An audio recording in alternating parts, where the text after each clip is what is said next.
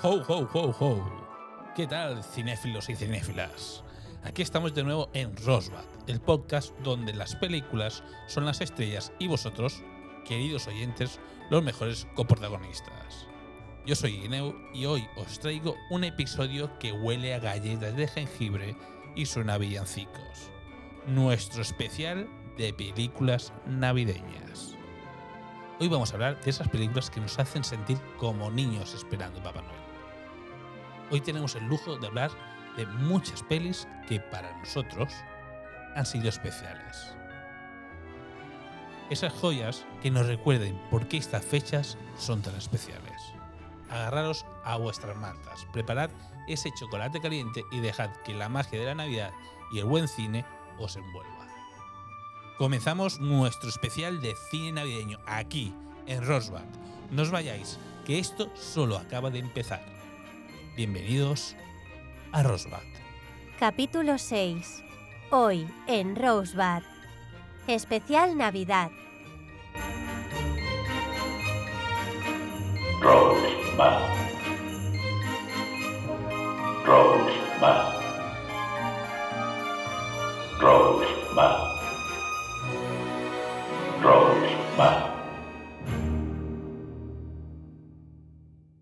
Hoy tengo el placer de estar rodeado de estrellas. Y no me refiero solo a los del árbol de Navidad.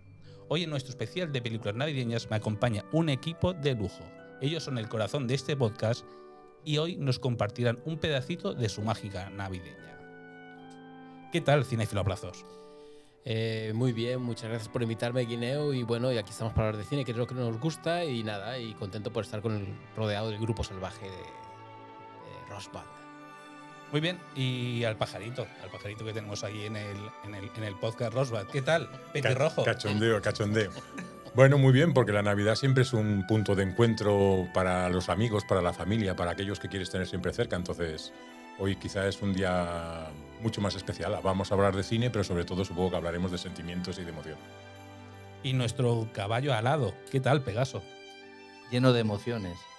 Sea, con el corazón palpitando y ganas de exponer lo bonito que es la Navidad, pese a esos sentimientos encontrados que a veces la vida nos da. Y Raquel, ¿qué tal? Hola, buenas tardes a todas, todos y todes. Yo soy Raquel Moreno y estoy encantada de acompañaros un capítulo más. Y tenemos una nueva incorporación en el podcast Rosbad. Hola, Carla, ¿qué tal? Hola, Eh, encantada de estar aquí, con muchas ganas de, hablar de estas pelis navideñas que también nos hacen sentir. ¿Lista para todo? Pues bienvenida a este grupo de personajes, de personajillos. Pero antes de sumergirnos en nuestras películas favoritas, hagamos una pausa. Que hace que una película sea navideña. Y no es solo la nieve en las calles o el árbol decorado en la sala. Hay algo más, algo que toca el corazón. El primer factor es el ambiente. Una película navideña suele estar ambientada durante la época de Navidad o Año Nuevo. Las decoraciones festivas, la música típica y, por supuesto, la nieve son elementos visuales clave.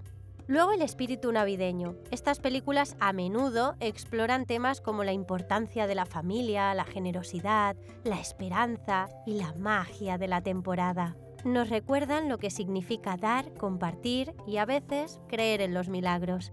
También están los personajes. Santa Claus, elfos, renos mágicos, pero no necesariamente. A veces son personas comunes viviendo historias extraordinarias en esta época del año. Y finalmente, la emoción.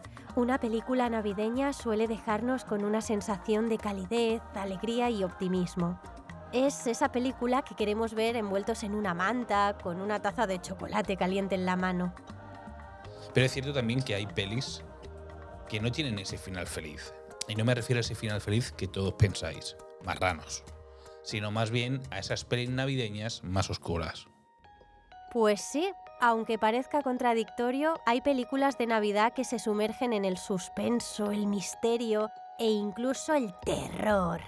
Estas películas toman los elementos típicos de la temporada, la nieve, las luces, la música, y los combinan con una trama más oscura, a veces incluso macabra.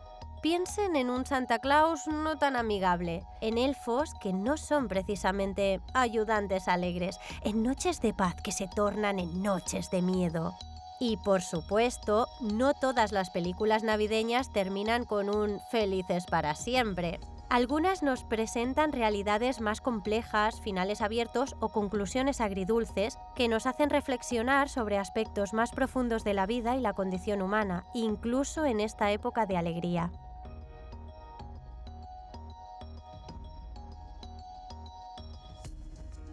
Chicos, ¿consideráis el cine navideño tal como es descrito a Raquel?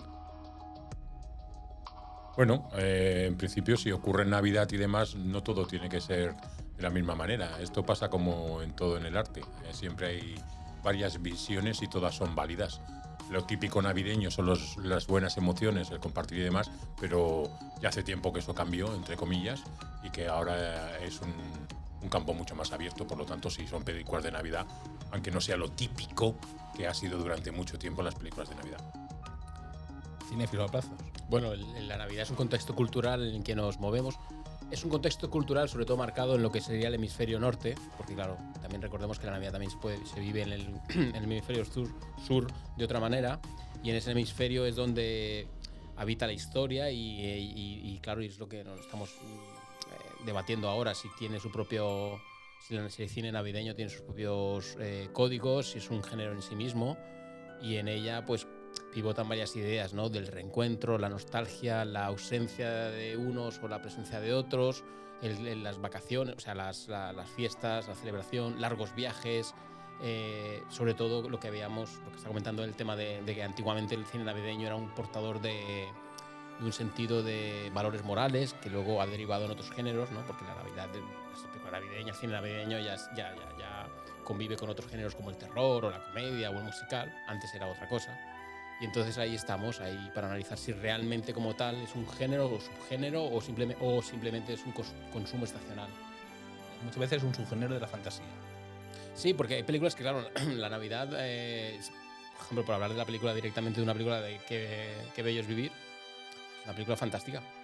Luego podemos hablar, cada uno tiene su concepción de lo, de lo religioso, no religioso, claro, eso ya es el- la sensibilidad de cada uno, pero es una película de, de- de una, de una raigambre fantástica. Y luego a partir de aquí podemos hablar de, de una película de otro tipo, de otro, que es lo que tocaremos ahora. Pegaso, ¿qué tal?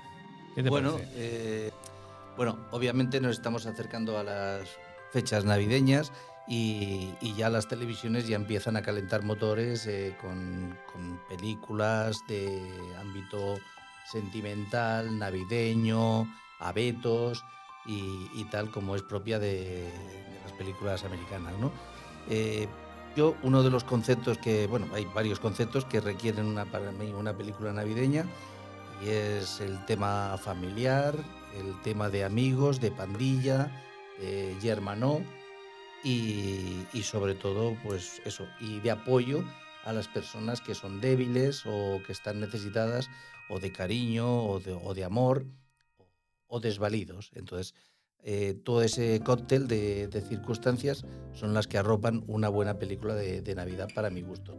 Eh, puedo prescindir de la nieve y de los accesorios navideños como la abeto o las, o las bolitas. ¿Y Carla, opina lo mismo? Bueno, sí, en parte, yo para mí las películas navideñas son generalmente esas feel good movies, ¿no? Que se las conoce, que te hacen sentir generalmente bien. Pero sí que es verdad que hay muchas veces la Navidad, eh, bueno, las películas que consideramos de Navidad hablan más de muchos sentimientos humanos, ya sean más positivos, más negativos.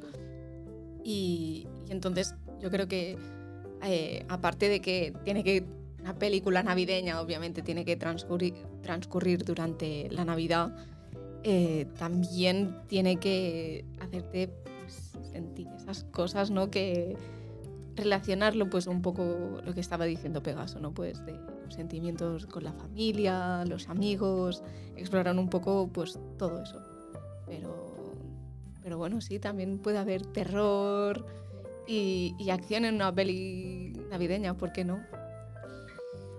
Bueno, yo, yo opino lo mismo. Yo creo que también es eh, el cine navideño no- deja de ser un género más, para mí es un género más que se da siempre en este año, aunque se, se suelen rodar en verano, las cosas como son.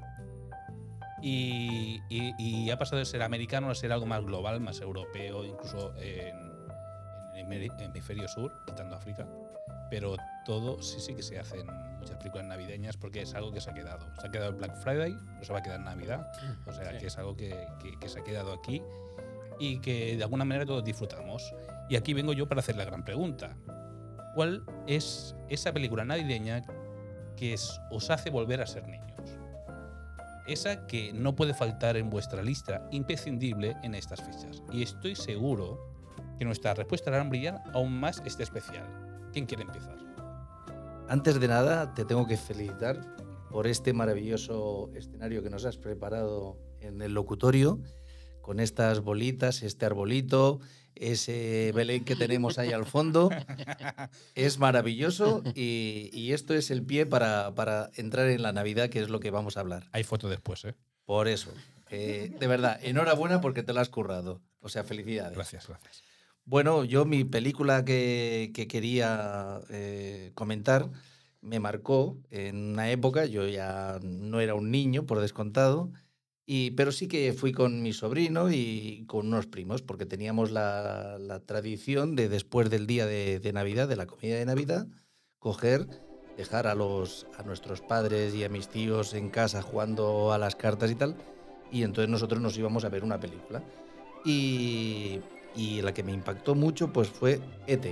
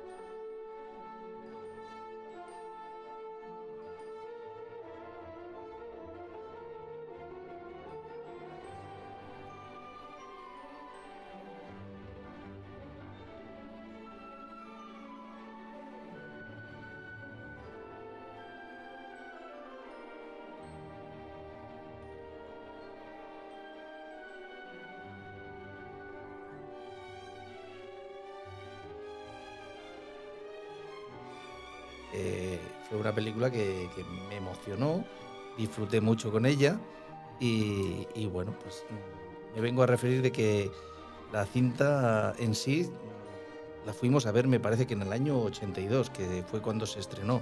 Si no me equivoco, fue el 6 de diciembre. Eh, el director era Steven Spielberg y, y bueno, este hombre después del éxito que tuvo eh, con Tiburón, en 1975, pues mm, que fue una película muy taquillera, repitió éxito con, con ET. La película está inspirada, además, en un amigo imaginario del mismo Spielberg que él se creó tras el divorcio de sus padres. O sea, tiene la peculiaridad de que mm, es, es un personaje ficticio, pero que, él hizo un acompañamiento y una historia muy, muy bonita eh, en torno a eso, pese a que él era eso, un amigo imaginario del, mismo. Eh, bueno, también tuvo otra peculiaridad la película, que fue que introdujo a, niños en, en un- en una trama, y, esto no se había llevado antes a, cabo. Eh, sí que después, con la película de los Goonies, en 1985, se volvió a repetir la fórmula con, con niños que llevaban el rol y el peso de, la acción de, la película. ¿no? Y, bueno, esto todo, bueno, creo que a los mayores nos da un retorno a nuestra infancia, ¿no? a nuestra niñez. Eh, la película, pese a no ser la típica película navideña, sí que cuenta con elementos, como hemos comentado antes, la familia, la amistad de la pandilla, la ayuda al, personaje débil, que en este caso es un extraterrestre simpaticote, y sin olvidarnos de los malos, ese todopoderoso trinclado, tinglado lleno de secretos en Estados Unidos, que eran los agentes secretos que lo querían capturar y tal.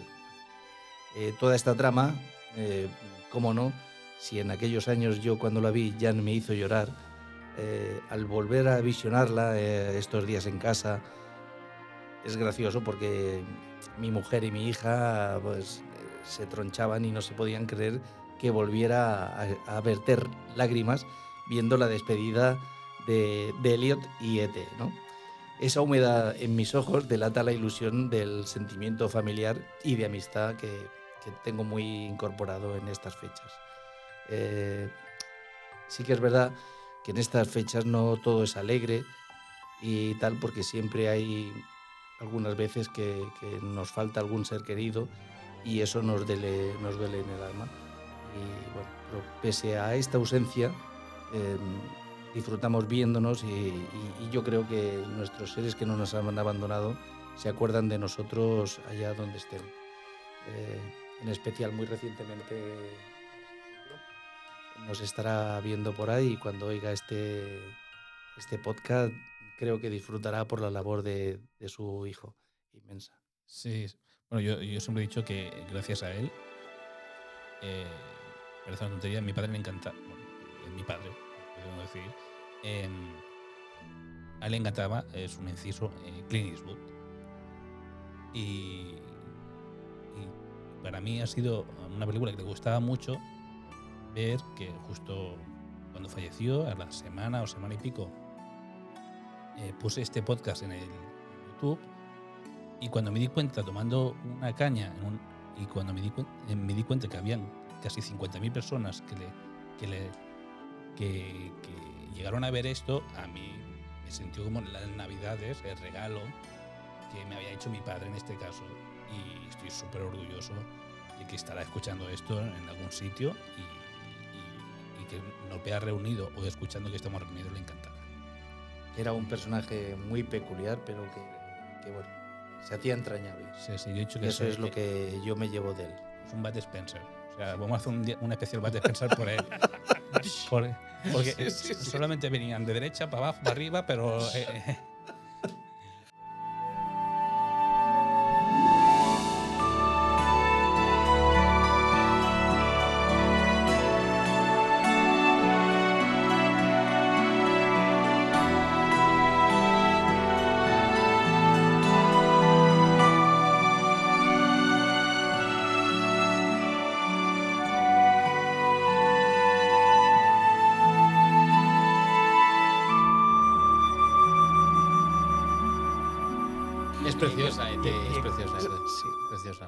bonita. película. Yo me acuerdo cuando la vi de pequeño también fue una cosa. Y es muy bonita la- y es que es muy inteligente esa película. Está como Con está la, llevado con la idea que tengo y llorando. No, no, pero eso es bueno, O sea, eso es todo bueno. un poema en casa. Eso es porque no te has vuelto un cínico. O sea, si mantienes eso es que no te has vuelto un cínico. Lo, lo hablamos el otro día sobre el evocador de la, de la escena esa de, de las bicicletas volando. Es como una cosa que, que, que, que- que como niño te, Sí. te llena y es, pre- es preciosa. yo, yo- tengo que decir que, que esta película, cuando lo volvieron a hacer en, DVD, Sí. A los, habían una, un- una escena donde él salía corriendo con la bicicleta y con ET y habían los policías con las pistolas. Para el especial de DVD cambiaron las pistolas por linternas. Oh, qué curioso. Sí, sí, eh, porque, bueno, políticamente correcto. Ya. A mí me parece fatal porque desvirtúa un poquito la, la- la Sí. película. Cambiar que, bueno, si lo quieres hacer más bonito, pero Bueno, es que yo creo que también las películas están hechas en un momento también y también tienen que reflejar lo que hay en ese momento, por mucho que las cosas hayan cambiado. claro, la realidad era así. Sí, por no eso pasa a- nada. A, mí, aunque es una anécdota más, me parece, me parece eh, un retroceso. Cuando ya haces algo, y supongo que Spielberg dio su visto bueno para hacer eso, es que mm, no está funcionando bien. Con respecto a eso, estos días que en el cine hemos dado la película de Saben aquel, del Eugenio, Sí. eh, en, en medio de la película, antes de empezar la película, una de las cosas que ponen es el tratamiento del tabaco en esta película es que en aquellos tiempos el fumo era igual. Es decir, eso eh, para nada hubiese pasado en una película antigua y demás tener que poner algo así.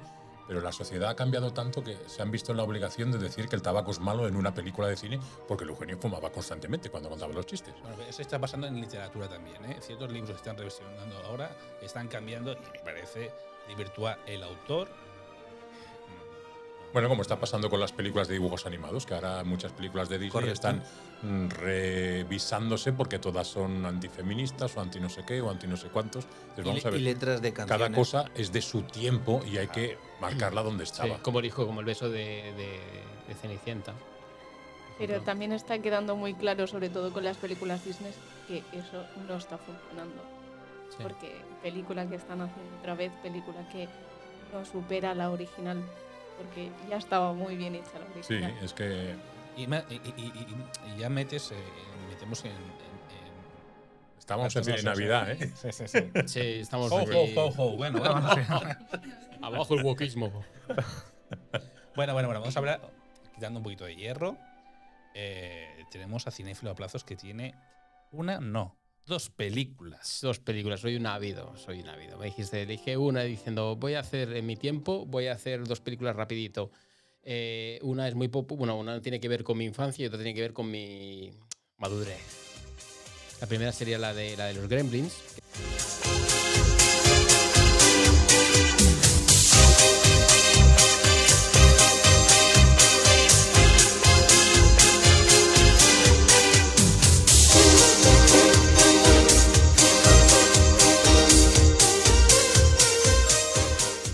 Es una película que yo... ¿Esa es tu madurez? o tu- No, esa es de mi infancia. de mi infancia.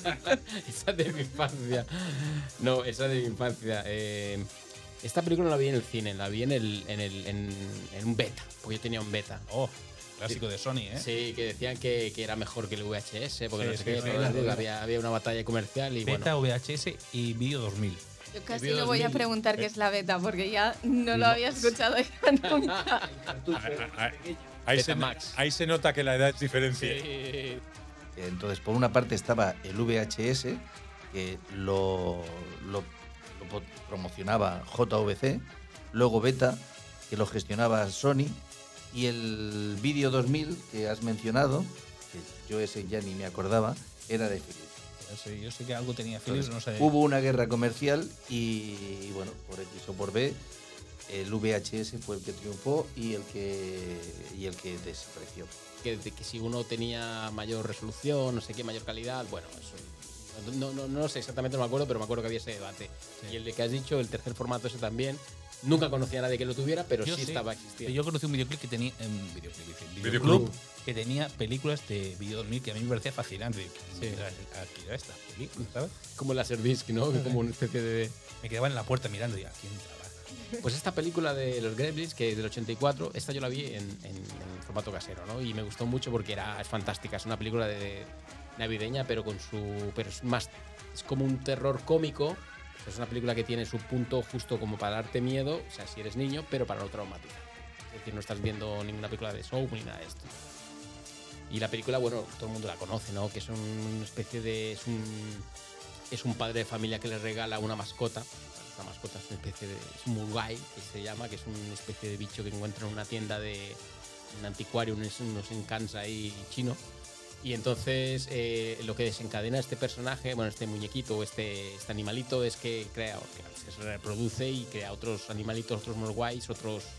y crean el caos en la, en la ciudad, ¿no? Entonces es un poco una historia bastante. un terror navideño y está muy bien porque la historia, como, como hemos hablado antes entre todos, eh, la, la Navidad apela mucho a lo que es la- el tema de la alegría y a la vez a la tristeza, a la ausencia y tal. Entonces es la, el entorno es una ciudad que está en una pequeña depresión económica, donde todo el mundo pues, está cerrando locales, donde hay un poquito de, ¿no? Como un poco de tristeza navideña y tal. Son los 80, decadez. Claro, ahí hay una, una crisis y tal, entonces la, la historia explica de que, bueno, esto se sale de madres, ¿no? Todos estos animales, estos bichitos, y bueno, y vemos al personaje como intenta, intenta luchar contra ellos. Y bueno, hay varias lecturas, dicen que sí es una lectura de los, de los niños, porque los niños, claro, no hay que dejarlos ver televisión tanto, no hay que consentirlos tanto, entonces se convierte como un monstruo navideño.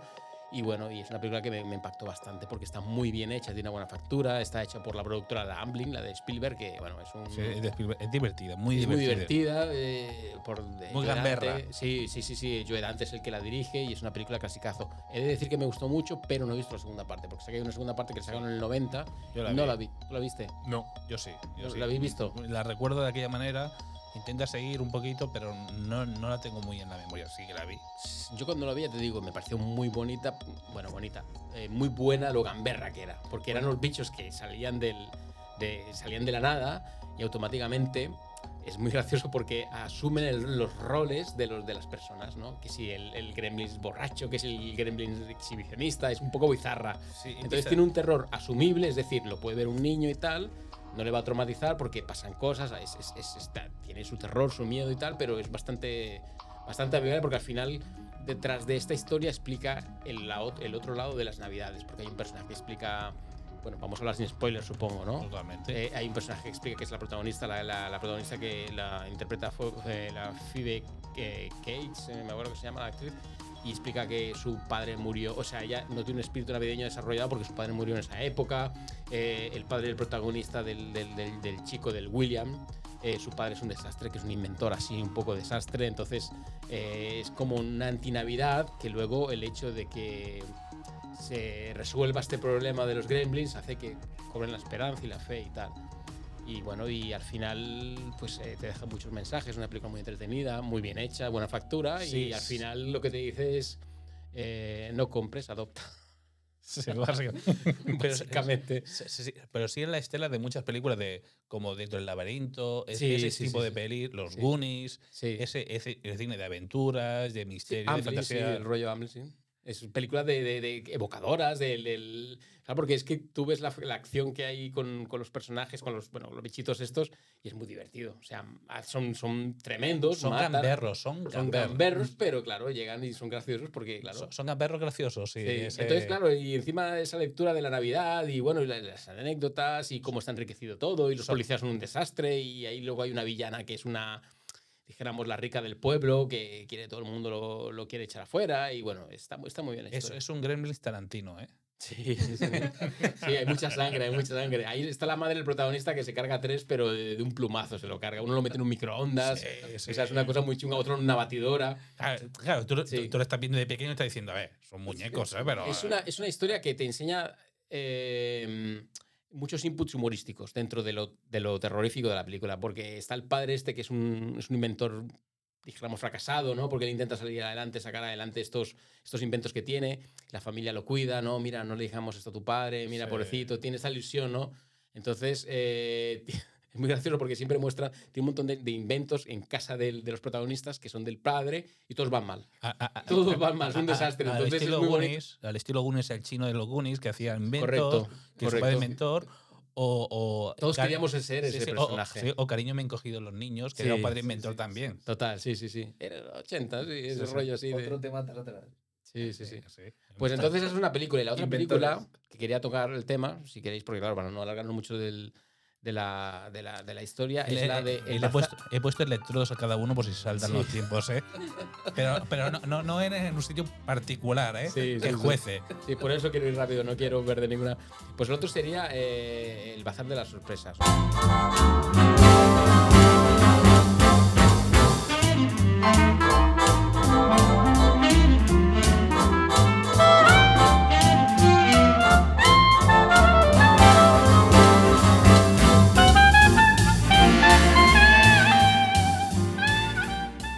Que El Bazar de las Sorpresas es una película del año 40. Esta la vi hace aproximadamente eh, 14 años, una cosa así. Me sorprendió.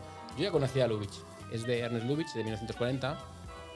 Y está basado en una obra de teatro del año 37 de un, de un dramaturgo de origen húngaro que se llama Miklos Laszlo. Y es una película muy bonita. Es una película que, que es para mí un clásico universal. Una película que está protagonizada con James Stewart y la Margaret Sullivan. No, Sullivan. Sullivan, perdón. Y es una película que es un clásico y se nota que es teatral, que viene de una obra de teatro porque funciona en una tienda en los años 30 en Budapest y es una historia bastante bonita porque eh, muestra el microcosmos de una tienda y aparte muestra la, lo que es la esencia de los sentimientos de las personas, ¿no? De la inseguridad a la hora de afrontar una relación y cómo ellos, cómo hay un juego de apariencias entre los personajes, ¿no? Porque representa que James Stewart, que permíteme esta eh, acepción así un poco cultureta, es como hace un personaje muy stewartiano, ¿no? El típico que, que es muy clásico en él, que es eh, una persona íntegra, modélica, ¿no? Que es que es, impoluto y es una especie como de encargado de tienda que conoce que justamente va a conocer una chica por vía una historia por correo no una, correspondencia por correo y da la casualidad que esta chica es la compañera de trabajo entonces en la vida real en, el en es en la tienda se llevan fatal pero en la comunicación por, por correspondencia se lleva muy bien y está muy idealizado el tema entonces claro Lubitsch juega con esta historia porque lo que hace es llevar más allá ese juego de apariencias es decir el personaje de, de Stewart sabe perfectamente quién es ella, la chica, sabe que es la chica con la que se cartea, pero no se lo dice. Entonces, dentro de esa historia hay una trama, dentro de esta trama que sucede en Navidad y tal, porque claro, es una, una época en que todo el mundo está con los sentimientos a flor de piel. Él, le oculta la historia porque representa que es un personaje que, es inseguro y no le, dice, no le revela que tiene esta, que, ella es la con, con quien se cartea. Y ella que es un personaje, la Sullivan, que pobrecita que tuvo un final, falleció bastante joven la, actriz, eh, hace un papel muy bonito porque es muy enérgica, es como un personaje femenino así que ha pasado por todo tipo de, de cosas, entonces intenta salir adelante y lo que también quiere es, como ya tiene una edad, ya lo que quiere es tener una relación eh, asentada, ¿no? una, relación más seria y por eso busca lo que es el método de, de escribirse por carta con alguien, buscando una amistad. ¿no? Entonces la historia pues tiene lo que es el, el cine de Lubitsch, ¿no? que es el espectador sabe algo que algunos personajes no saben, que eso luego lo deriva en lo que, lo que es el cine de, de- de Billy Wilder, ¿no? Por ejemplo, El apartamento, ¿no? Que es un típico, el típico caso, de, de este cine, esta influencia, porque a él le gusta mucho Lubitsch. Y entonces es una película muy navideña porque ta- ahí está, está lo que estábamos hablando de la ausencia, la presencia, los, los sentimientos a flor de piel, el reencuentro. eh, y bueno, y es una comedia muy ligera, dura, dura 99 minutos, creo que dura. Entonces Como me es- gustan, cortitas. es cortitas así y es, y es recomendable. Y a mí me gustó mucho. Y muestra ese micro, ya te digo, es una historia que sucede en una tienda en Budapest en los años 30, pero podría suceder en una tienda en, en Shanghái en los años 2000. O sea, ¿Es que actual? Es una historia muy actual. es actual, es actual, porque ya te digo, la- el formato de la historia es clásico, es decir, como, como a los personajes, cómo, se, cómo interactúan entre ellos, ¿no? Esa, pero tú puedes cambiar eso y tener, por ejemplo, tienes un email, que es la película esta de la... Pues el- Meg el- Ryan. perfectamente, exacto. Ryan, ¿no? Ryan. Entonces es una película, mm, lo, que hemos, lo que habíamos hablado el otro día sobre el tema del último clásico, que hablaba nuestro compañero, que tú puedes ir y recurrir a ella y una y otra vez y tomar lecturas y es fantástica. Yo la recomiendo enormemente porque es una de las, de las que más me gustan de Lubitsch y nada, y nada, deciros que, que la veáis que es fantástica. Muy bien. Seguiremos. Sí, sí. Bueno, tenemos- aquí vamos a poniendo listas. ¿eh? Algunas hemos, hemos visto, son clásicos. Sí. Otras yo esta precisamente no la había visto. Y tenemos a Raquel que nos va a dar su, su, su peli. Vamos a ver qué peli ha elegido. Creo que una muy especial. Vamos a ver.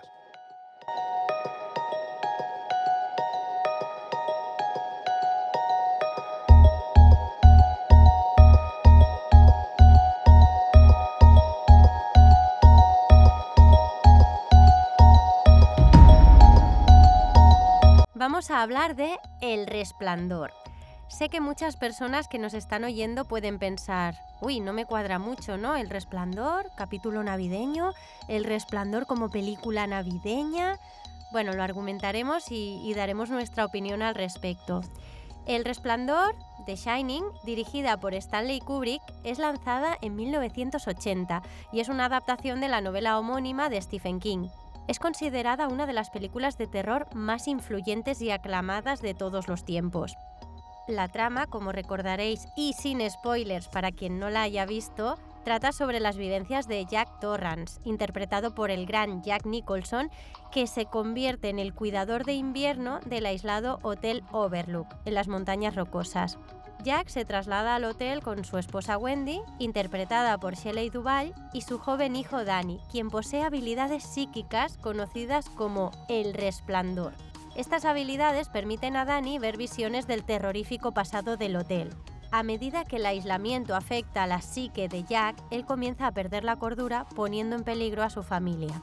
Lo que distingue a El Resplandor es el estilo distintivo de Kubrick, que incluye una cinematografía meticulosa, el uso innovador de la cámara Steadicam para crear una atmósfera inquietante y una narrativa que deja muchas interpretaciones abiertas. La película es conocida por sus icónicas escenas y líneas, como la escena mítica que seguramente recordaréis de Jack rompiendo la puerta con un hacha y diciéndole a Wendy, y aquí está Johnny. A pesar de su eventual estatus de culto, El Resplandor tuvo una recepción mixta en su lanzamiento inicial.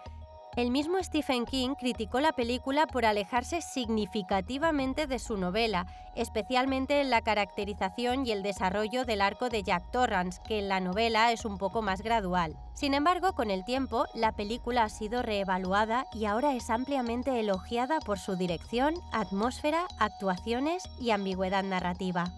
El Resplandor no es una película navideña tradicional, pero algunas personas la asocian con esta época debido a su ambientación invernal y la presencia de nieve en el aislado Hotel Overlook, aunque no haya iconos explícitos de Navidad como puede ser un árbol con las bolas de Navidad, las guirnaldas, las luces, un reno, Santa Claus. De hecho, el contraste temático entre la oscuridad del resplandor y la alegría de la temporada navideña puede resultar atractivo para aquellos que buscan una experiencia cinematográfica diferente y menos convencional. Así que ya sabéis, si no habéis visto El Resplandor, desde aquí os la recomendamos enormemente, así que id preparando la mantita y la taza de chocolate caliente. Que comentar algo de, de la peli que ha elegido Raquel, que ha cogido eh, no- ninguna mala, precisamente, de Resplandor.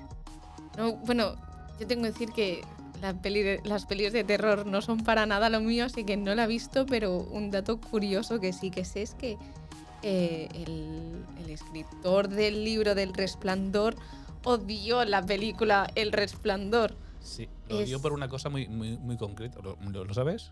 Mm, Ahora no sé el motivo, pero sí que sé que no le gustaba nada cómo había el resultado final. Fue, fue por lo que dijo Kubrick, porque Kubrick dijo que él le gustaba coger libros malos para, hacerlos, para hacer películas buenas. Bueno, pero Qué Kubrick se le perdona. Kubrick se le perdona, es un jefe. Kubrick es el mejor del mundo. Sí, al Sí, final. a- a- esa- a eso lo puso encima de la mesa, ¿no? Sí, en ese sí, momento. sí, sí. Claro, he cogido tu libro de mierda y he hecho la mayor obra de arte que, que, que vais a ver nunca. Eh, eh, Es más, Stephen King en el, se hizo otra versión con, Hay, Con- una, hay, hay otra película con, de con una rubia que era. ¿Cómo se llama esta? esta el- que, que era eh, Mónica de Mornay. Algo de Mornay. Rebeca de Mornay. Rebeca de Mornay. esa. Rebeca de Mornay. Eso hizo, en, en los 90 hizo una. Si no es así, voy a eliminar esto. No pasa nada. No pasa nada. Caballo ganador. Es igual, se borra y punto. Aquí no ha pasado nada. Hay un documental muy curioso con esto del resplandor. mm, Los que hayáis visto el resplandor. Que explica de la visión que da Kubrick sobre el, dijéramos, la conquista del hombre blanco sobre estas tierras de, de- o sea, hace como una un doble lectura y es muy curioso, hay un documental. Si os acordáis, el personaje Jack Nicholson es un tipo que sale, que se vuelve, que se vuelve eh, un poco como iracundo, loco, bueno, está como poseído, que luego hablan que sí es del síndrome de la cabaña y tal, y esto que se puso muy, muy en boga cuando pasó lo de la, lo de la pandemia. Bueno, tenemos a la nueva incorporación que nos va a hablar de su película navideña. Y mi, mi película navideña es un poco más reciente, aunque ya tiene sus 20 años que ha cumplido además este año, eh, que es Love Actually.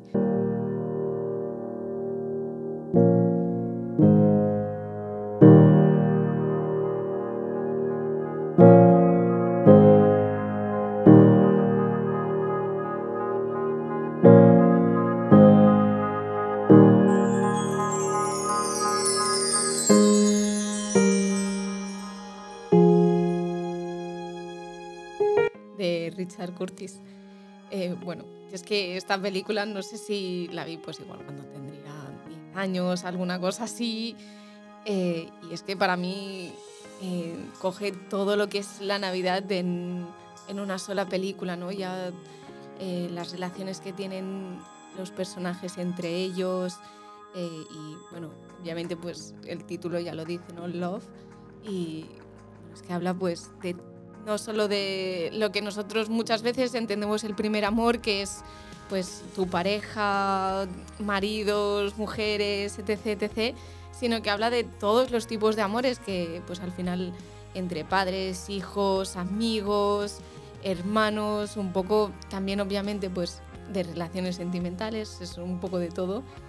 Y, bueno, y qué decir más, pues es que, em, bueno, metieron ahí yo creo que a todos los actores británicos más Sí, famosos del de moda, momento sí, sí, sí. estaban todos ahí. ¿No ganó un premio o un- Esta película, esta película son varias historias, ¿no? Sí, está compuesta de diferentes historias y pues cada una obviamente pues eh, trata el, el amor pues desde, desde diferentes puntos. Tenemos desde una pareja mm, casada desde hace varios años con problemas de, infideli- de infidelidad, Sí.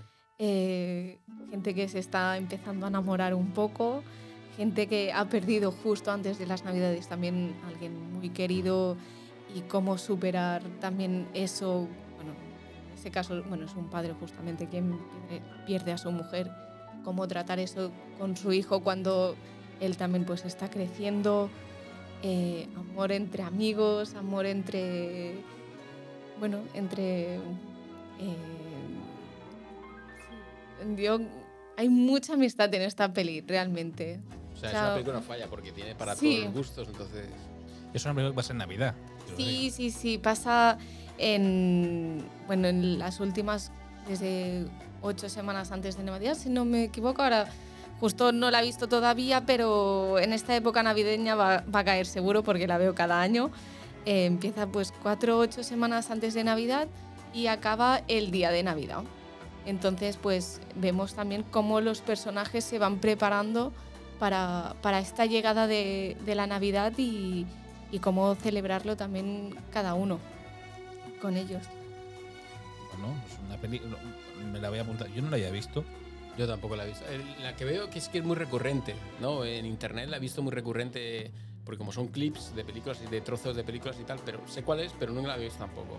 Sale esta de la escena, de que si los, los enseñándole unos mensajes. Claro, es que- de- una declaración con carteles. Sí, y- yo creo que al final tiene como muchos momentos que se han hecho muy virales a lo largo de los Sí. años porque, pues eso, tenemos eh, la escena de los carteles, también tenemos la escena de, eh, bueno, una escena que para mí es preciosa cuando están abriendo regalos de Navidad y la mujer descubre que le han sido infiel. Como es una escena muy, muy íntima, pero que dice muchas cosas y, entre- bueno, es, eh, la mujer está llorando sola en la habitación dándose cuenta de lo que ha pasado, está sentada en la cama y, y cuando se levanta porque tienen que irse a la cena de Navidad, hace la cama, se prepara como si nada y sale a la puerta con la mayor sonrisa cuando realmente su mundo se le ha caído a los pies. Creo- igual sigue un poco la estela de las películas que verían como Nothing Hill y todo ese tipo de Mm. películas Sí. románticas. Sí.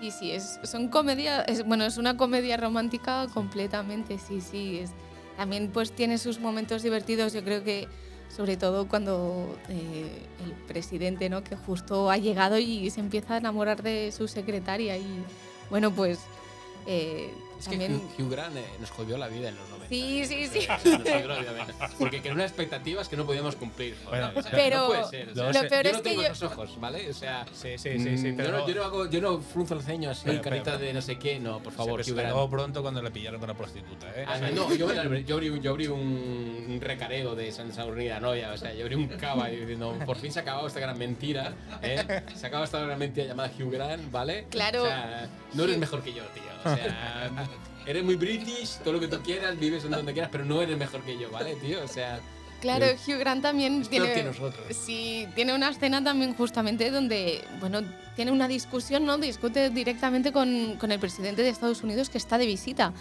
Y, y bueno, pues empieza a decir todas las cosas grandes que, y chulas que tiene Gran Bretaña, ¿no? Pues entre ellos, pues yo qué sé, la primera Harry Potter.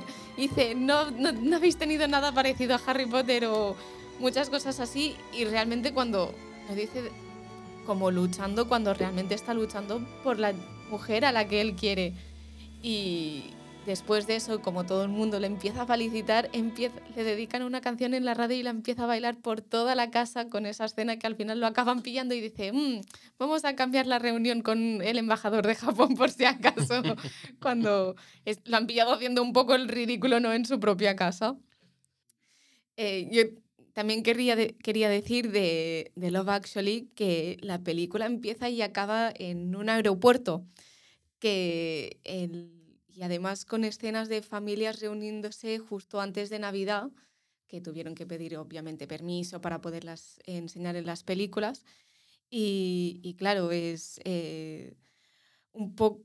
También juntarlo un poco, la película salió en 2003, dos años después del 11S, también un poco supongo que cambiando lo, lo que veíamos también de los aeropuertos y, y sí que es verdad que cada año, el 22, 23, todas las noticias por la mañana se van a los, aer- a los aeropuertos a, a ver cómo se reúnen esas familias que, que viven un poco aparte. Yo más, en más de una ocasión he llorado viendo cómo se reunían familias que ni siquiera conocía, pero y me parece también muy bonito.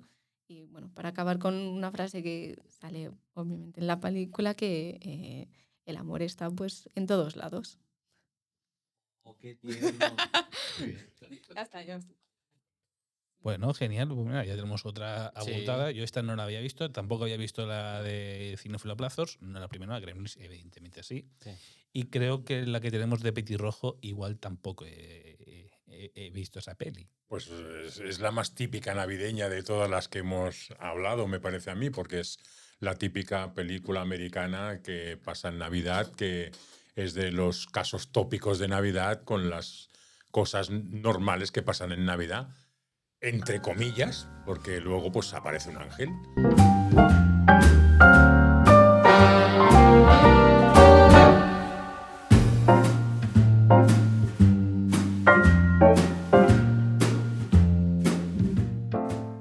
porque mi película es La mujer del obispo de 1947, aunque luego hubo una segunda versión con, la, con el desde el Washington y la Whitney Houston para que se luciese ella cantando muchas canciones y que se llamó La mujer del predicador.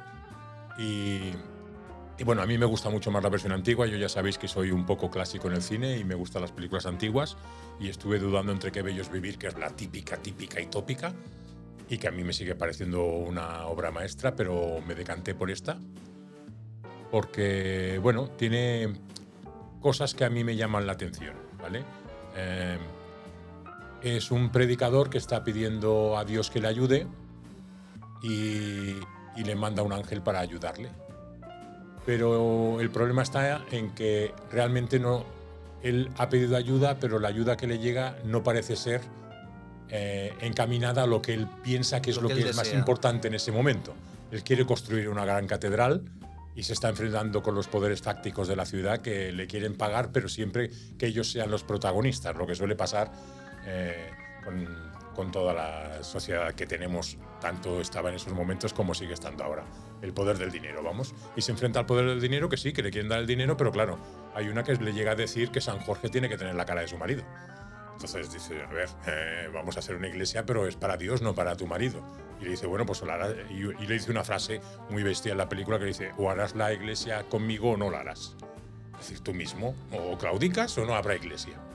Entonces, el ángel que llega, que es Cary Grant, eh, que hay un... Yo esto no lo sabía, lo descubrí estos días. En la película la empieza un director antes que él y al final se lo cargan y los papeles estaban cambiados. Gary Grant era el obispo y David Niven era, era el ángel. Sí, son cosas que se pasan muy y- habitualmente. Parece y- no, pero pasa mucho más habitual de lo que Y parece. se, y se ve que no estaba funcionando y tuvo que convencer al Gary Grant porque él quería ser el obispo. Porque él ya tenía un nombre y decía, no, no, el papel bueno es el del obispo. Y él quería ser del obispo, pero al final hizo de ángel y la verdad es que es un papel que le ha marcado bastante en, las cosas que hizo. Y, y bueno, llega el ángel y, y entonces al final está ayudando más al... Porque claro, eh, nosotros estamos acostumbrados a nuestra iglesia latina, la que tenemos aquí, que los curas no están casados y no tienen familia, pero allí es todo lo contrario. Son curas que están casados con su mujer y, y su niña, y la mujer es la Loretta Young y hace un papelón, y entonces al final, durante toda la película, en vez de ayudarle para conseguir la iglesia, la catedral, eh, realmente lo que le está ayudando es a, digamos, a reconquistar a su mujer que la tiene abandonada por culpa de todas las obligaciones que se está eh, teniendo que hacer para intentar construir esa catedral.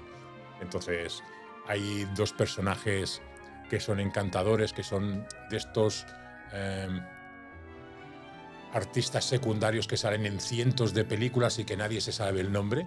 El taxista Sylvester, que es eh, James Gleason, y la, y la camarera, eh, que, que es la, la Elsa Lancaster, que es una película, es una mujer que ha hecho miles de papeles secundarios que todos tenemos en la cabeza. No, sabemos el nombre, pero la hemos visto en miles de películas y, tienen esos, esa humanidad, porque la Navidad es eso, la, Navidad es humanidad, es hacer cosas por los demás, es, es querer, es, es- es regalar, es no pensar en ti, pensar en los demás. Y en esta película eso es- está muy visto porque es una película, lo que he dicho, súper tópica de Navidad. Pero entonces está eso, el que tú pides ayuda, pero te llega la ayuda y a lo mejor no es la que tú piensas, porque realmente necesitas otra cosa. Es eso que se dice muchas veces que eh, la ayuda celestial, si creemos en ella, nos llega, pero no siempre cuando la pedimos, sino cuando realmente la necesitamos. Y en esta película, pues todo es un camino con muchos personajes secundarios que cada uno tiene sus pequeñas historias que te van contando por allí. Y todo llega al final de la película en el cual tiene que dar el sermón de Navidad el obispo. Y el sermón no es el que él tenía preparado, sino el que le ha escrito el ángel. Y, dice algo que es muy cierto, porque la Navidad, entre comillas, no hemos hablado de ello, pero la Navidad es que si creemos en, en la iglesia, pues que nació un niño en un portal y que en teoría estamos celebrando su cumpleaños. Y él dice eso, que, que la Navidad es todo poner calcetines, poner colgar, poner regalos en el árbol, pero nos olvidamos realmente de lo que estamos celebrando, que es el cumpleaños de ese niño. Y ese calcetín nadie lo pone y nadie lo llena. Y entonces en el sermón de Navidad, pues él hace un sermón diciendo precisamente eso, que estamos celebrando un cumpleaños que hemos olvidado y que lo que el niño, ese niño quiere que pongamos en el árbol son todas esas buenas costumbres que queremos, el respeto, la- el, el- el compañerismo, el ayudar a los demás, el darnos cuenta que las cosas importantes no es la material, sino el poder dar un abrazo a un ser querido, el ir a patinar con tu niño, al, de esto, no estar tan ocupados en, en- en todas las cosas que nos ocupan en la vida y, y- y nos perdemos realmente lo que de verdad importa. O sea, ¿puede- ¿puedes decir que el, que el sermón es el reflejo Eso- de la evolución del personaje? Sí, sí, es que el sermón es, es- pasa como en el gran dictador de Charlotte, que Sí. toda la película va enfocada para el de esto, pues está igual. Toda la película va enfocada para ese sermón que tiene que dar al final de la película, porque al final no se hace la catedral, como es lógico, y, y ese sermón lo da en su iglesia antigua en la que él era feliz con su mujer y al final vuelve a su barrio y con su mujer y con su niño a soltar ese sermón que no lo ha escrito él, pero que cuando lo da se da cuenta de que eso es lo que de verdad ha marcado esa- su vida y lo que de verdad quiere hacer en el O futuro. sea, la catedral era como una especie de extensión de su humanidad, Sí, eh, pero al final la catedral la tienes que hacer en, en ti mismo. en ti mismo. Es que en teoría la religión es eso. La religión es religar. Eh, en- nos hemos convertido en un montón de cosas diferentes, los que crean eh, o, Sí. o no en la religión, que no tienen nada que ver con la realidad. La realidad de la religión es, volver a los orígenes, volver a que somos parte de Dios y que eso es lo que queremos ser. Sí. Entonces, él te dice eso, que, que la religión, la Navidad realmente no es vivirla para afuera, no es los regalos, no es nada. habla, da, habla de los regalos, que si la pipa que quería el, tito, el tío Juan, que si no sé qué, que este quería el otro. Dice, pero realmente eso no son los regalos de verdad. El regalo de verdad es los sentimientos. Al final lo que importa en la vida es el tiempo que le dedicamos a los seres queridos. Guay. Y eso es lo que dice en la película. Entonces, a mí es una película Navideña. que es total. puramente Navidad Navidad, total. y que también eh, es algo que mucha gente tiene en contra de la Navidad. Es decir, que parece que en Navidad todos tenemos que ser buenos, todos tenemos que querernos y el resto del año no. Y mucha gente eh, reniega de la Navidad porque Somos- no debería ser Navidad así. Somos buenísimos. Aguantamos hasta los cuñados. O sea que Sí, con lo cual. Pero, pero realmente Sí. eso- Pero esos buenos claro, es que al final también Sí, nos sí. dicen desde que éramos pequeños que o te portas bien o no hay regalos para Navidad. Sí, es que es todo Entonces, una... claro, Pero es que es pues algo... cuando eh, más te acercamos te quieres portar Es bien, algo de ¿no? lo que renegamos, pero al final también es algo verdadero. Es decir, es aquello que dices, bueno, ¿por qué voy a renegar de algo que siento de verdad que lo tengo en el corazón? Es un poco absurdo. En mi casa, pues no vamos a, no vamos a misa, no hacemos esas cosas, pero yo sigo teniendo la costumbre de cada año hacer el pesebre, eh, que no creo para nada en todo ello, pero lo hacía con mi padre. Es algo que me, me vuelve a unir con él a pesar de que ya murió. Entonces, en mi casa no puede faltar nunca el pesebre. A mí me parece que el arbolito y todas esas cosas es algo que nos ha venido fuera. En casa Y- no y si en falla cambio mi nunca. padre había pesebre y yo sigo con esa idea de lo hacer el hacemos, pesebre. lo hacemos a rajatabla. O sea, eh, es más, mm, no teníamos ni, ni ella y en casa se seguía haciendo. eh, mi mujer y yo lo hacíamos eh, estando solos. O sea, disfrutábamos mm, nosotros particularmente con ese entorno. Bueno, y actualmente seguimos disfrutando mucho también decorando la casa a lo grande y siempre buscamos alguna cosa para poder hacer y disfrutarlo siempre al máximo. Eso Es- también es verdad. Es que es lo que decíamos antes, al final lo que importa de verdad es hacer las cosas juntos. Sí, sí. Sea lo que sea, sea Navidad, sea ir en verano al sitio ese que recordamos de niños, sea lo que sea. Lo que importa al final siempre es lo que compartes. Y la Navidad es eso, es compartir. Fíjate, te, te voy a hacer un comentario ahora. Mm, Yo era de ir con mis padres cuando la noche de Navidad era muy austera, muy, muy básica, no, no hacíamos grandes agapés ni nada. Eh, éramos felices yendo a la misa del gallo y haciendo con las monjas, que, que eran las que la llevaban a termo, pues eso, comer un trocito de turrón, un polvorón e irte para casa. Así de simple. Y, y era una cosa muy entrañable. Claro, ha evolucionado el tiempo y ahora estamos muy ocupados preparando un buen agapé tal, y hemos mm, dejado esas cositas que antes nos unían porque íbamos todos juntos. Lo, del- lo del calcetín y, y nos- vacío. que y nos juntábamos antes. con los vecinos, eh, era la comunidad. O sea, era el momento de, de- de la comunidad celebrar algo. Yo recuerdo cuando, de pequeños, eh, yo no sé si él lo vivió o no, eh, nos reuníamos en los Merinales, en casa de la abuela, En Sabadell. En Sabadell. Vale, Sí, cierto. Sí, sí. Es que eso- es- Guineo y yo somos primos, entonces de pequeños hacíamos algunas cosas Pero juntos. eres pájaro, yo soy zorrito. ¿eh? Y, y- y- y una de las cosas que se hacía es que nos reuníamos en casa de la abuela y luego salíamos a cantar el aguinaldo los primos y íbamos por los edificios cantando una cancioncita y nos daban. Hoy en día Sí, bueno, eso es muy de- americano de- porque de- ellos lo hacen en Acción de ya, Gracias sí, y cosas sí, así. sí, sí, Aquí ya no se hace. De Pero son cosas que y recuerdas siempre de- con, con placer. Claro. Aunque ahora no lo haría y no le diría a mis hijos hazlo y demás, pero es algo que, aunque sintieses vergüenza, era algo que compartías con aquellos que veías en Navidad. Bueno, la Navidad es un momento de recordar, porque normalmente, es- normalmente, y el que está en una casa bien, es un momento familiar, un momento que todo el mundo se reúne, porque es un momento, bueno, que ese año no se ven, pero es ese día, el día o Nochebuena o el día de Navidad, es cuando se puede reunir toda la familia para verse. Bueno, es, una- e- e- es la época bonita, en teoría bonita. No a todo el mundo le parece bonito, pero por norma sí. Lo que pasa es que La época de, de- de recogimiento familiar, de, sí. de nostalgia, de recordar a los- los que están y- Lo que pasa es que ahora también nos vemos más a menudo. O sea, yo, yo con mi familia, eh, antes a lo mejor pues, nos veíamos porque Es que no teníamos ni está- coche ni teníamos la teléfono, pero y íbamos andando a casa de de los tíos. A, Mientras más Hoy en día, la idea de gracias estar a Dios, yo con- en con familia, mi de familia, como los familiar, tal. de, de- Sí que es verdad que nos seguimos eh, juntando. eso hay muchas depresiones en la Y vida también. incluso Porque la pues depresión eso, de la hay algunas veces que decimos, falta "Ostras, que, de mm, este tal de no puede venir porque, claro, mi hija no puede porque tiene que familia ir y tal. a casa de la familia de- familia eh, de mi yerno. Pero si vive mucho sobre No pasa nada, si es que nos vemos ahora Entonces, 14.000 porque es la, la veces Navidad al que año, o sea, tenemos- que estamos muy más- cerca. De una manera más clara. Lo es que pasa es que la eh, ese sentimentalismo tal. al- en las ya primeras sales, veces que te ocurre, ya formas parte de tu eh, familia. te pues, ya hiere, te- te- pareja, o ostras, es que me falta. otro- en Pero otro- en luego es que no te falta, la tienes Ya ahí. cambia la cosa. Sea, Siempre nos queda la Navidad como la referencia de la infancia. Te toca a ti. Más exige la idea de estar juntos en familia, de recogimiento familiar, de, de- Ahí está lo contrario. Por eso hay muchas depresiones en Navidad también. Sí. Porque la depresión de Navidad viene por falta de, este, de vertebrar esta idea de... Chencho. Chencho. Normalmente se vive en una etapa La gran familia. muy, unida. ¿Dónde está Chencho? ¡Se ha perdido Chencho! La Navidad que recordamos ¿Dónde está? más de una manera más clara sentimentalmente es la infancia, familia. total. tal. Ya sabes, ¿Qué películas no, tienes? Sí. pareja o por La película navideña por localidad, ya cambia la cosa. Siempre nos queda la Navidad como referencia. de la Totalmente. Bueno, y me toca a mí. Yo no tengo esa frase, yo tengo la de mi película que es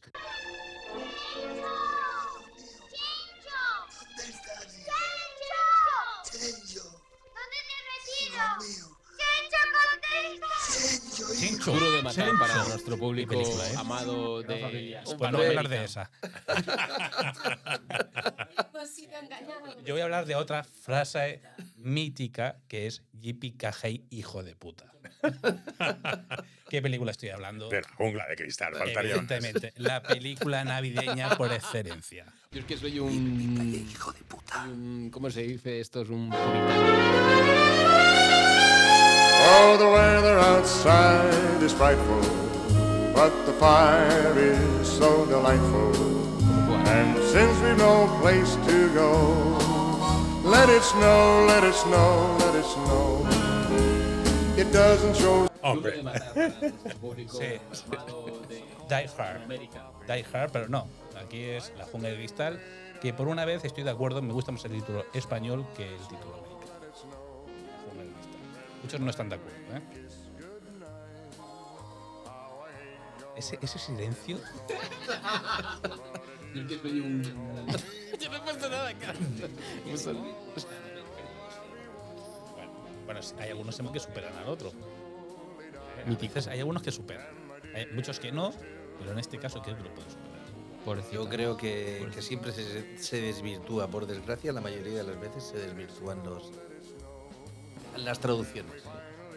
Pues yo voy a ir con Guineu y creo que no es así. Al final los títulos también tienen que estar relacionados con, con a quién va dirigido ese público y obviamente pues el público americano no puede ser el mismo que el español o el latinoamericano, así que a mí me parecen bien esos cambios. Ahí está, ahí está. está. No pongas cara de no estoy de acuerdo. Que te estoy viendo. Ellos no lo ven, pero yo sí. Aquí voy a ser un poco el John McClane, ¿no? Mítico que es eh, Bruce Willis. eh, pobrecito ahora que lo está pasando un poco mal. Muy mal. Eh, pero para mí fue Sí, el primer poquito eh, como- actor de acción Sí, más sí, normal. es verdad, es verdad. Veníamos de pe- películas tragadores, con pero, pero con medios, sí. Stallone, Es verdad, es verdad. con Chuck Norris, por decirlo de alguna forma. Y vino un tipo normal que venía de Luz de Luna hacer un Gran personaje serie, gran serie que me Gran encanta. serie. Sí, maravillosa. y que vino a hacer un personaje como eh, John McClane, que es un tipo que viene, llega, creo que a Los Ángeles, a, bus- a quedar con su Es verdad, mujer, que en es ese momento eso. estaban en un momento Es un verdad poco que le hicieron la cuenta, le hicieron la, Y de eso de a la de tres, eh, y una, dos. unos eh, atracadores, que no dejan de ser atracadores, Sí, y sí, intentan sí. atracar. Terrori- terroristas, más bien. Sí, no, pero lo que vienen a robar.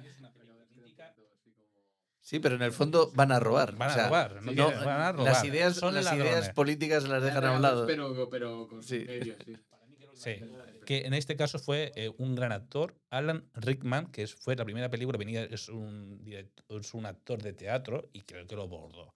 Además, hay, un, hay Sí. una escena donde él tiene que caer, que es un spoiler total, cuando cae, que tío no se lo esperaba y la cara de terror Moscú es su cara así, de terror, porque no se esperaba que le iban a tirar en ese momento. Completamente verdad, completamente Es verdad que le hicieron la Es cuenta, que- le hicieron la, la Le esto hici- de a la de tres, una, dos. Por Le hicieron una falsa completamente al pobre. Ya lo podrían haber avisado bien. Pues es, para mí es una película mítica. Bueno, Bruce Willis que Sí. es, es un, es un tipo muy carismático. Es verdad. con- vuelvo a decir que para mí es uno de los grandes Cosas de acción. Para mí creo que la mejor de, la, de las cuatro, creo que conoce de Jungle de Cristal Sí. es la mejor. La segunda pasa en el aeropuerto, hablando de aeropuertos, también en Navidad. Y la tercera creo que Sí. pasa con Samuel Sí, de sí. Jackson. Y la cuarta es que ya no sé ni, ni cómo, ni por dónde van, ni lo que hizo y dejó de hacer. Creo que irá con su hijo. Sí, pero la esencia. Que también eh, es curioso que en la primera de Jungle de Cristal sale un personaje que yo veía eh, de pequeño en una serie de Antena 3, que era el policía negro, que no me acuerdo, que salía Sí, solo en casa. Sí, sí, claro. Solo en casa, lo- los Winslow. Los Willows. Hombre, Sí, sí, pero claro. no me acuerdo. No, no, no me acuerdo. Es entrañable el, el policía. Cosas de casa, mí, no eh, solo en casa. Cosas de casa. Cosas de casa. El Eh, famoso Urkel. Sí. Y bueno, no, sé- no será cosa, ¿Soy cosas de yo? casa, pero sí había una película, es antinavideña, que tengo que decir que es solo en casa. Sí, sí, esa. esa. Solo en casa es creo que la, el peor personaje mal- malvado que le hemos dado Coba. O sea, es un niño que tenía que acabar en un reformatorio, en una familia desestructurada, que lo olvidan, que podían haber llamado a la policía tranquilamente, Es muy fácil. Llamo a la policía, tengo un niño solo, ir a buscarlo, no. Eh, eh, dejan a un niño psicópata que es capaz de cargarse a dos tipos que son no dejan de ser pobres, que buscan en una casa de ricos. Sí. Lo siento mucho, pero Yo no puedo. ya sé que me gusta. Para mí, Discrepa, discrepa. Yo discrepo. A ver, sí que es verdad que no sé cuánto dinero debería ganar el padre del protagonista para poder permitirse Mucho. tremendo casoplón y qué haría con su vida. Pero la película a mí me parece espectacular. se- se- Y la segunda no, casi la- te diría que hasta me gusta más que la será primera también. espectacular, pero no deja de ser un niño psicópata. Bueno, pero porque, a ver, porque si hablamos de coherencia interna, evidentemente tiene ese fallo que acabas de decir que destruye la película. Claro. O sea, llamas un golpe de llamada, mi hijo está solo, ves a buscarla, señor policía, No, se es acaba que, la película. no, es que han llevado mucho. pero, me jodas. pero la idea evocadora de un niño que ve cómo es su casa, su fortín, y cómo vive lo de la experiencia del, del- del- del- del vecino, que cree que es un villano, pero al final tiene su historia. Esa película es una de las películas más potentes de lo que sería el cine navideño. Pero es verdad, lo que pasa es que tú eres el, el Mr. Scrooge del cine navideño Yo y soy lo has destruido Grinch. en 0,5. Yo soy el Grinch. Yo- sí, sí, la has destruido. O sea, si- si con una llamada de la policía, mi hijo está solo, por favor, ir a Pues- recogerlo, ya, ya se acaba la película, pero la película es potente. Hay que decir una cosa, y es que eh, al principio de la película los ladrones se hacen pasar por policías. Quiero decir que igual tampoco el niño no hacía tan mal de no confiar en todos los... Sí, los- es muy fácil los llamar a la madre. ¿no? O sea, y que y también te digo que la familia, que no eran pocos, ¿eh? No, eran que se acuerden 18. en el avión. Sí. Hostia, creo que falta alguien. Que va- va- va- vamos a ver, que el niño no era un angelito. ¿eh? Sí, O sea- sí que es verdad que, claro, es muy curioso porque el número de personas que van en el viaje es impar. Entonces, claro, cuando se suben a las furgonetas para ir al aeropuerto, eh, pues cada uno tiene un número par, entonces se piensan que el niño también puede estar en la otra furgoneta y como van tan, tan rápido para llegar al aeropuerto y todo, por eso tampoco se dan cuenta. Pues no sé, pero yo creo que aquí en España, servicios sociales Sí, sí. se los llevan a la familia. Por cierto- porque pasó dos veces, no Por- una, sino dos. No, cierto- la segunda cogió el avión mal. Ah, es diferente ya. Cógelo de la mano. Por cierto, quiero hacer un inciso rápido y corto. Has dicho que no es un angelito, ¿no? Sé Mi que- pequeño angelito. Mi Mi pequeño angelito es en, en- en Hispanoamérica se le conoce. Sí, sí. Bueno, que y también mucha gente se confunde con la otra que es un niño pelirrojo también, que es malo, mi pequeño, mi pequeño diablo o algo así. Ah, la de. Sí, sí, la vida del travieso, una cosa así. Que, que, que, que Ma- Ma- Macaulay Culkin viene de una película que hacía más de jovencito, Sí. más, más jovencito, más niño, que había un actor así muy grandullón que también murió muy joven en los 90, que viera mi tío Phil o mi tío no sé qué, Sí. que viene de esa película. Que es- esa creo que considero más navideña que solo en casa. Bueno, ya hemos hablado de, de Navidad. Cerramos la temporada de- del podcast porque el próximo año volveremos con más fuerza, con más títulos, con más ganas, porque tenemos gente que se rompe patitas, eh, tenemos que... Bueno, y volveremos el año que viene con más fuerza en la segunda temporada de ahora ¿Qué sí, toca ahora? Ahora que toca... ahora Vamos toca- a brindar. Vamos a abrir esta botellita de cava que nos la tenemos bien merecida. Y vamos a Qué brindar. Qué vamos a poner aquí. Venga, salud y que seamos mucho felices. Sobre todo, Guineo, Petirrojo, Cinéfilo Plazo, Raquel y Carla. Ha sido un placer este año haber empezado con este buen pie con, con vosotros.